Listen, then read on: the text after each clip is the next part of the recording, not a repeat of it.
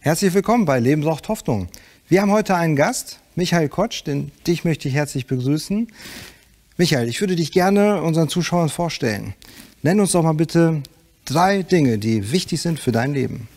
Äh, ja, das ist vielleicht gar nicht ganz so einfach zu sagen, aber wenn ich das jetzt tun wollte, dann würde ich einmal anfangen, glauben. Also mit 14 Jahren bin ich zum Glauben gekommen an Jesus Christus und das bestimmt mein Leben in ethischer Hinsicht, in ganz praktischer Hinsicht. Das ist die Grundlage meines Denkens, meiner Entscheidungen und so weiter. Dann würde ich sagen, als nächstes das Wissen. Weil Wissen ist mir ebenfalls sehr wichtig. Also ich schätze die Wissenschaft, deshalb habe ich gerne an der Universität studiert und das gleich auch in mehreren Fächern. Und bis heute setze ich mich mit Sachen auseinander, um sie zu verstehen. Und ich glaube, dass das für andere Leute auch eine Hilfe ist. Und als drittes würde ich ich sagen, ist es Liebe.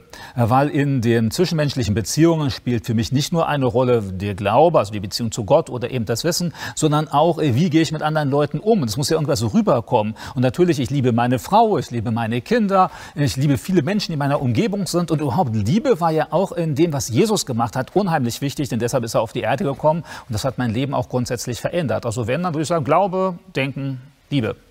Okay. Und jetzt Du wirst einige Vorträge halten auf unserem Kanal. Mhm. Warum sollte sich irgendjemand diese Vorträge antun?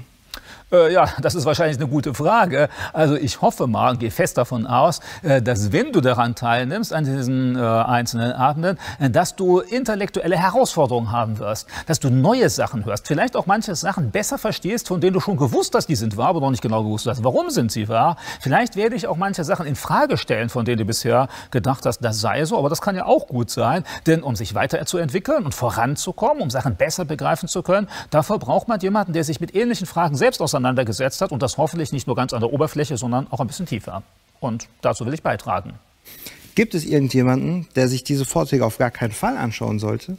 Äh, also jemand, der schon ganz zementiert ist, so ein Betonkopf und der auch nicht will, dass sich da irgendetwas ändert und der auch möglich sagt, also zu sagen, also ich habe mit Gott nichts zu tun und ich will auch, dass das so bleibt, bloß keine Gefahr eingehen, dass man mit seiner Beziehung mit Gott irgendwas ändert. Ja, der sollte sich das besser nicht anschauen, sondern abstellen. Dann ist die Gefahr relativ gering und die Wahrscheinlichkeit ziemlich groß, in diesem Betondenken drin zu bleiben.